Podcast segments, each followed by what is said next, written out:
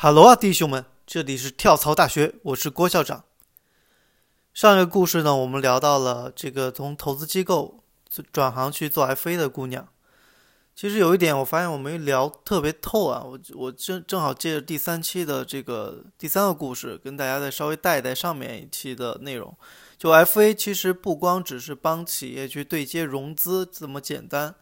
啊，它其实中间更多的是需要你精准的找到。哎，不同的机构，他们最近在关注什么赛什么样的赛道？那么你要去帮他们去找这个赛道相对比较优质的项目，这个是一个关键。因为其实投资机构他们本身合伙人的每个人的背景都是不一样的。比如说有以前是在某个领域深耕多年的这种企业家出身，那他个人的偏好和眼光或者说专业知识的范围会局限在哎他之前熟悉的这个领域或这个赛道。那么你去推相关的这个赛道的项目，就会更容易融资。所以你在找找项目的时候，其实有时候是服务于这个机构方的啊。但是呢，你其实真正要去跟绑定这种强关系的，反而是项目方。因为如果这项目足够优质，而且它急于需要一笔融资，那么有可能服务他的，或者说跟着他去。啊，追着想帮他融资 FA 就不止你一家啊，所以这个就是一个需要你在两端都保持好一种这种深度信任关系的一个工作。其次呢，你还是要帮助企业去合理的评估它的估值啊，因为很多时候企业呢，他会错判自己现阶段的价值啊，因为这个创始人嘛，作为创业者往往都过于自信啊，会忽略本身市场的一个定价的一个一个逻辑或合理性。那么你做 FA 就有义务去帮他，帮助他企业去合理的定价啊，得到一个合理估值，这样也是为了更好促进这笔融资嘛。其次还有就是你需要帮他梳理整个商业故事，这个服务呢其实更偏向于早期阶段啊和呃这个发展期，因为这个时候企业呢它往往还处于一个探索阶段，就它它的业务方向或它未来核心的价值可能并不是那么清楚，虽然已已经有一定数据或有一定的业务量。但是它真正未来整个的在这个产业中的一个格局或一个定位，啊，或者说地位是怎么样的？其实他自己有时候是判断不清楚的。所以 FA 在其中呢，也需要帮，也需要帮助企业去梳理好未来它三到五年之后的一个市场定位啊，或者说想要达到什么样一个呃这样一个呃整个竞争格局，这可能是需要 FA 去做的。所以你会你会发现，FA 一方面是需要撮合整个信息。啊，两端的交易。其次呢，要能够帮助企业梳理估值、梳理商业故事。啊，在最重最重要的，其实对于 FA 自身的考这个考验，是你需要有足够深的专业度来跟这个投资机构方和这个项目方的创始人建立长期的这种信任和价值认可。啊，这个其实最难的。所以，如果真的想去做 FA 的，同学，或者说想转行去做 FA 的朋友，那么你要清楚的认识到你还欠缺哪些专业的技能和知识啊，及时的去学习啊，及时的去补齐上补齐这些你所欠缺的能力。OK，那我们接着聊第三个故事。第三个故事呢，是一位加入被投企业做合伙人的一个呃男生。这哥们儿呢，呃，也是校长我之前的一个客户吧，算是。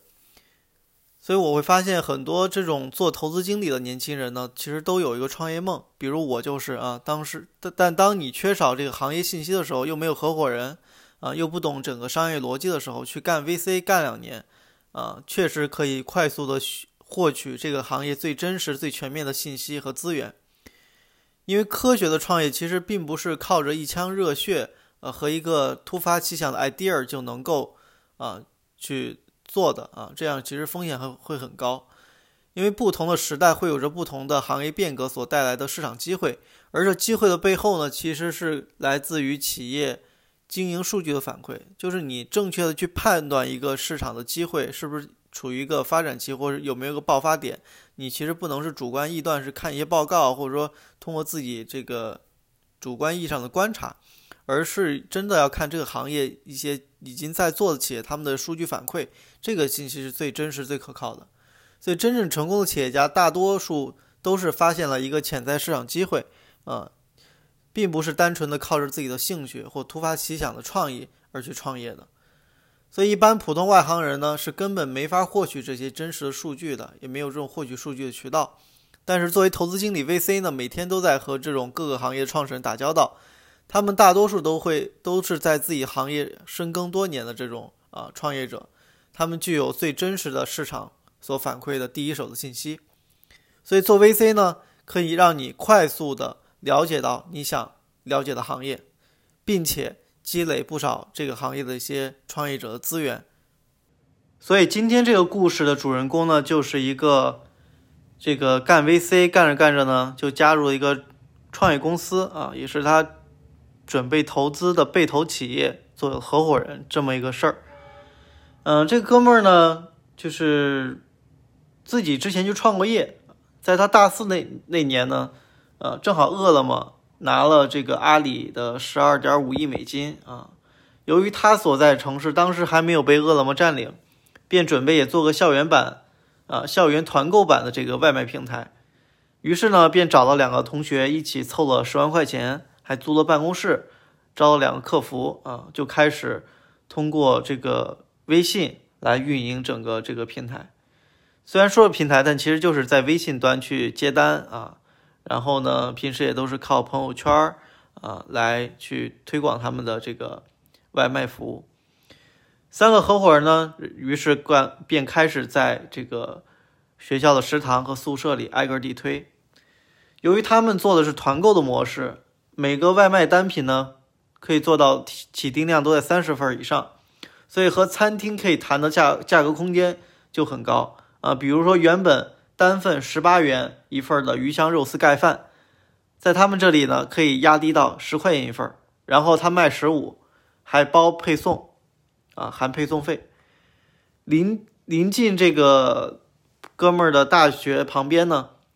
其实还有三所高校，所以他当时在一个大学城，啊，所以不到一个月时间，他们每天就能做到五百个订单，月流水呢，大本基本在二十万左右。他们这个项目当时还差点拿了真格的投资啊，但是因为另外两个合伙人呢准备考研啊，所以中途就退出了。那结果这个项目慢慢也就黄掉了。但也正是因为这哥们儿之前的创业经历啊，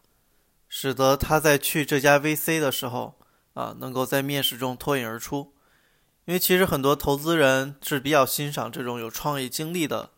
啊这种投资经理的。因为他们他们能经他们曾经经历过整个创业的从零到一的过程，也就更能体会到创业者那背后的不容易。那么他们在去寻找优质项目的时候，更能发现那些本身具备一个优秀啊企业家或创业者特质的这些啊被投资的对象。所以这个其实是一个先天性的一个比较有利的条件啊。相比很多这种刚毕业的学生或海归。啊，那么做一个已经有创业经历的这样一个啊，这个这个投资经理，那其实他会更容易跟这个创业者和企业家建立更好的一个价值上的共鸣，所以沟通成本会低很多。而他从机构离职之后，加入一家公司呢，是做生生鲜电商的啊，社区生鲜电商。恰巧他上一家机构呢。就是这家生鲜电商的 A 轮投资方，当时也正好是他负责这个项目，在他看到这个数据、这个公司的一些啊财务数据之后和用户数据之后，果断的就向创始人提出想要加入该公司担任融资合伙人的想法。由于两个人年龄相差不大，而且呢对于生鲜赛道啊整个前景都非常看好看好，加上他加上他之前也做过 VC 啊，也创过业。所以两个人就特别投机，聊得来，便一拍即合。在这哥们儿加入了这个公司两年之后呢，顺利帮助了他们完成了两轮融资。目前的这个公司估值已经超过了十亿人民币。那么这个，对吧？哥们儿去从投资经理一下变成一个估值十亿人民币的公司的合伙人，那么他的身价和未来的这个收入前景肯定是远远要超过作为一个打工的投资经理的。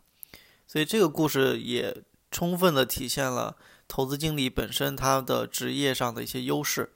啊，我也确实见证了很多这种从投资经理啊加入被投企业做合伙人，或者说做员工，或者说自己哎看到一个行业的数据之后，自己又投身于这个行业去做创业，都有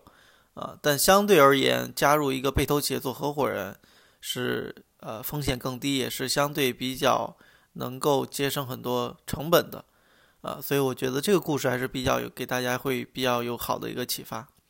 下一期故事呢，我们会讲一个从 PE 机构啊跳槽去了这个区块链一个区区块链交易所公司的一个姑娘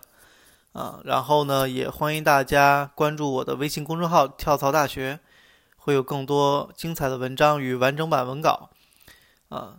校长帮你探路，跳槽不会迷路。我们下期再见。